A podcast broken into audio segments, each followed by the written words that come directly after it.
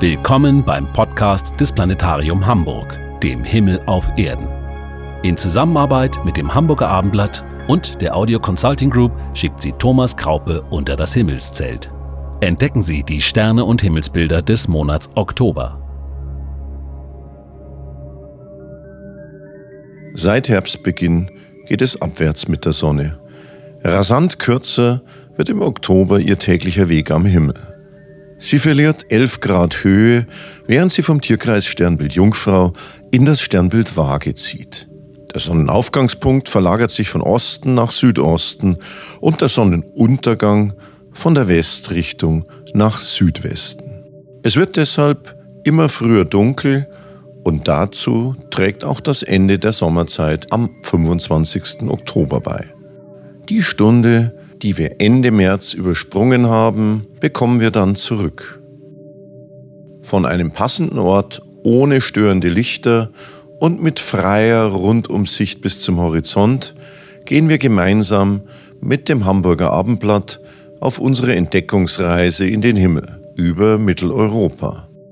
Als Navigationshilfe dient die aktuelle Monatssternkarte, die auf der Website des Planetariums Hamburg zu finden ist. Die Sonne ist gerade untergegangen und wir tauchen allmählich in den Erdschatten ein. Die Nacht beginnt. Blicken wir in der Abenddämmerung nach Süden, so finden wir dort zwei helle Lichtpunkte, die Planeten Jupiter und Saturn. Der helle Jupiter wandert ostwärts durch das südliche Sternbild Schütze und liefert sich mit dem links von ihm stehenden, schwächer leuchtenden Saturn ein Wettrennen.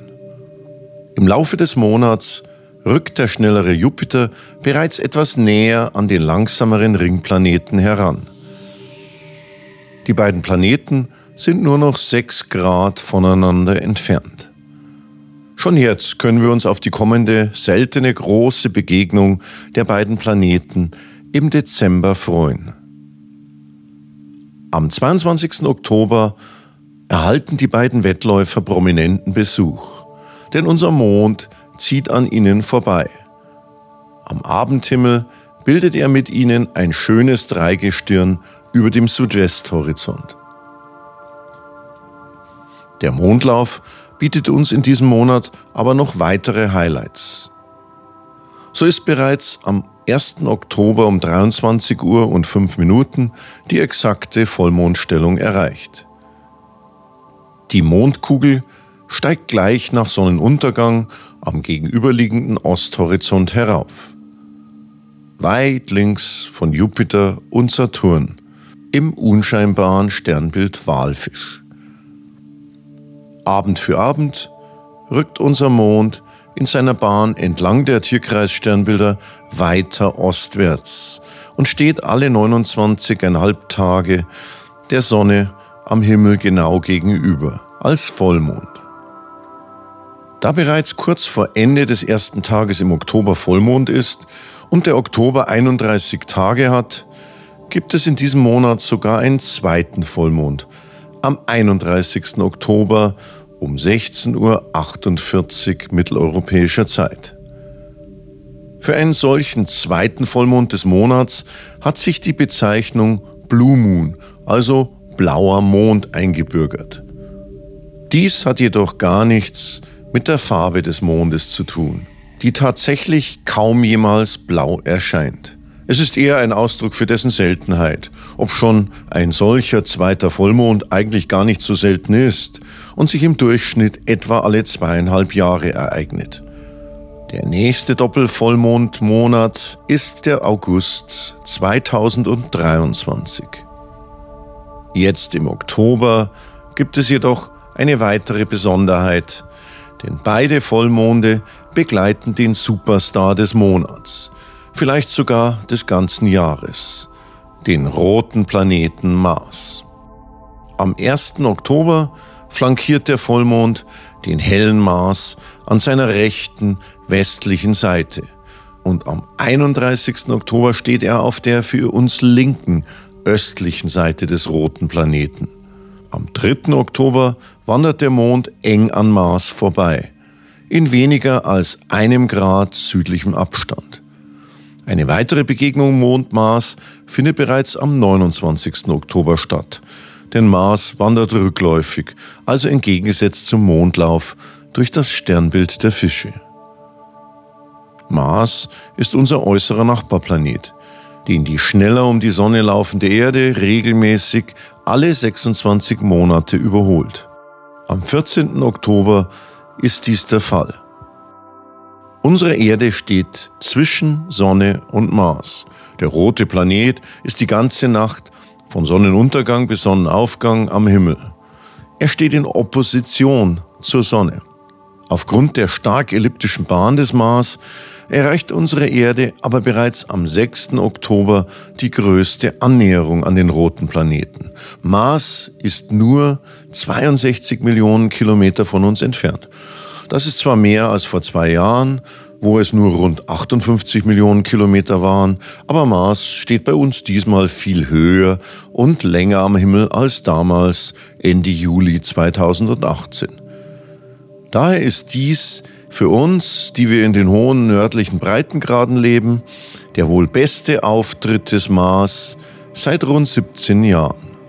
Superstar Mars ist nicht zu übersehen. Spätestens gegen Mitternacht, wenn er hoch im Süden steht. Kein Stern erreicht nur annähernd seine Helligkeit. Eigentlich ist Mars nur etwa halb so groß wie unsere Erde, doch seine Nähe und sein ruhiger rötlicher Schein machen ihn unverwechselbar. Wer die Marsposition im Vergleich zu den recht lichtschwachen Umgebungssternen der Fische im Laufe des Monats genau verfolgt, der erkennt, dass der Planet anscheinend rückwärts, das heißt westwärts durch die Fische wandert. Ja, kein Wunder, denn von der überholenden Erde aus gesehen bleibt Mars scheinbar zurück.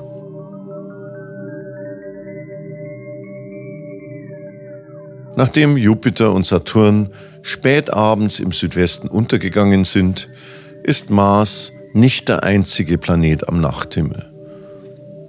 Östlich des roten Planeten können versierte Beobachter im Sternbild Widder den grünlich schimmernden Uranus finden. Unter besten Bedingungen bereits mit bloßem Auge, aber ein Fernglas hilft. Auch Uranus wird in diesem Monat von unserer Erde überholt. Er steht am 31. Oktober in Opposition zur Sonne und ist die ganze Nacht am Himmel. Auch der noch fernere Neptun bleibt bis nach Mitternacht beobachtbar. Er ist westlich von Mars, im Wassermann, nur mit einem Fernrohr zu entdecken.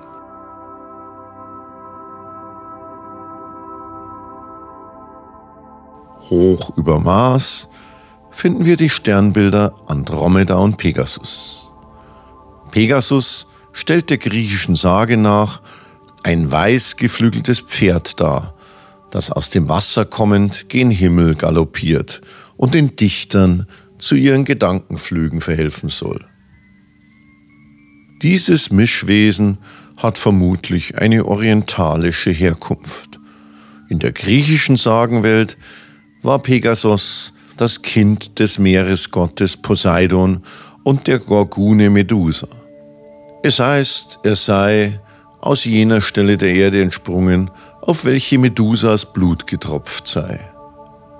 Und dieser Pegasus war es demnach auch, der Blitz und Donner zu Zeus brachte. Und angeblich entstanden durch Pegasus Hufschlag zwei Brunnen. Einer davon auf Geheiß von Zeus auf dem Gebirge Helikon, der helikonische Quell, aus dem alle Dichter trinken. So mühevoll es auch sein kann, sich in den Sternen dieses Dichterers vorzustellen, viel leichter kann man sich ein Herbstviereck einprägen, das von den drei hellsten Sternen des Pegasus und dem hellsten Stern der Andromeda gebildet wird. Das Herbstviereck ist ein auffälliges, leicht zu merkendes Muster am Herbsthimmel, das recht gut über Mars zu finden ist und im Laufe der Nacht nach Westen driftet. Der nordöstliche Stern im Herbstviereck ist der Hauptstern Alpha im Sternbild Andromeda, der Tochter von König Kepheus und Königin Cassiopeia, die wir beide weiter nördlich am Himmel verewigt finden.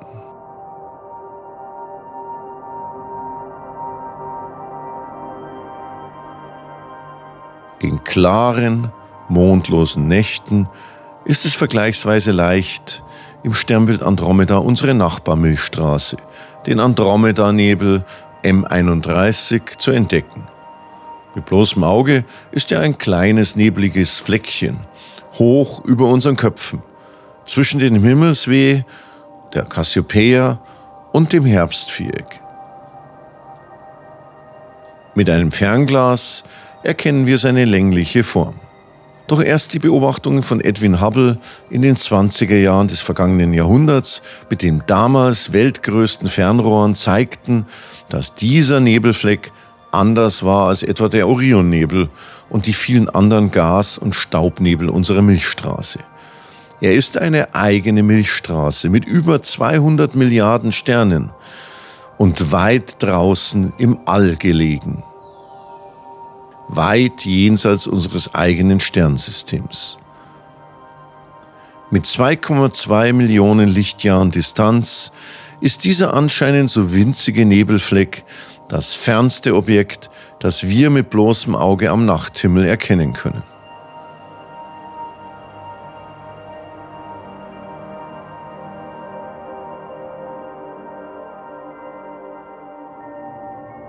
Das auffällige Sommerdreieck mit den Sternen Vega im Sternbild Leier, Deneb im Schwan und Altair im Adler ist spät abends bereits nach Südwesten gerückt. Durch das Sommerdreieck zieht das Lichtband der Milchstraße hoch über unseren Kopf, hinauf zum Himmelsweh und weiter zum Osthorizont.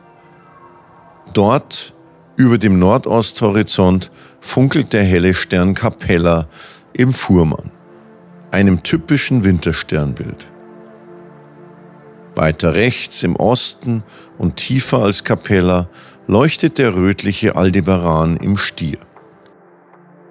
Schon mit bloßem Auge erkennen wir rund um Aldebaran den V-förmigen Sternhaufen der Hyaden und über ihm die wie eine Mini-Ausgabe des großen Wagens geformte Sternengruppe der Plejaden, das Siebengestirn ein wunderschöner Sternhaufen aus jungen, heißen Sonnen.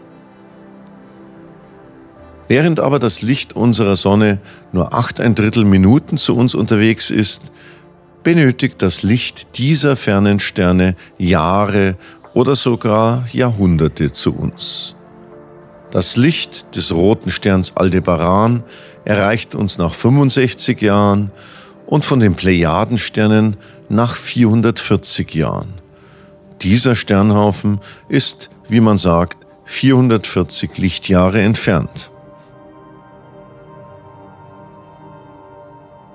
Ab 2 Uhr morgens ist das prächtige Wintersternbild Orion mit seinen markanten drei Gürtelsternen im Südosten vollständig aufgetaucht, gefolgt von Prokion, dem Hauptstern im kleinen Hund, der über der Ostrichtung funkelt. Er kündigt das Erscheinen des großen Hundssterns Sirius an, der ab 3 Uhr morgens in der Verlängerung der drei Gürtelsterne erscheint. Von dunklen Standorten, ohne störende Lichter der Stadt, können wir diesen Monat auch den Sternschnuppenstrom der Orioniden beobachten. Er ist so benannt, weil die Leuchtspuren anscheinend alle aus dem Sternbild Orion herausquellen. Man sollte schon Anfang Oktober Ausschau halten. Das Maximum ereignet sich in der Nacht vom 20. zum 21. Oktober. Doch bis Anfang November kann man immer wieder Sternschnuppen sehen, besonders in der zweiten Nachthälfte.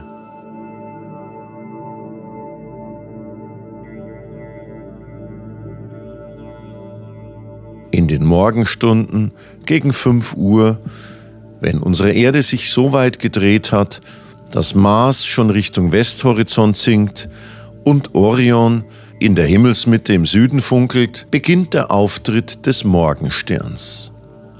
Strahlend hell steigt der Planet Venus am Osthorizont herauf. Am 3. Oktober zieht sie in nur sechs Bogenminuten Distanz an Regulus, dem Hauptstern des Löwen, vorbei und durchquert im Laufe des Monats den Löwen, den sie am 22. Oktober verlässt und ins Sternbild Jungfrau eintritt. Bis in die helle Morgendämmerung bleibt Venus sichtbar. Vergeblich suchen wir dagegen in diesem Monat den Planeten Merkur. Sein heller Abendauftritt ist bei uns nicht zu sehen. Am 25. Oktober kommt er in die untere Konjunktion mit der Sonne. Erst im November werden wir ihn dann wieder am Morgenhimmel finden, zusammen mit Venus.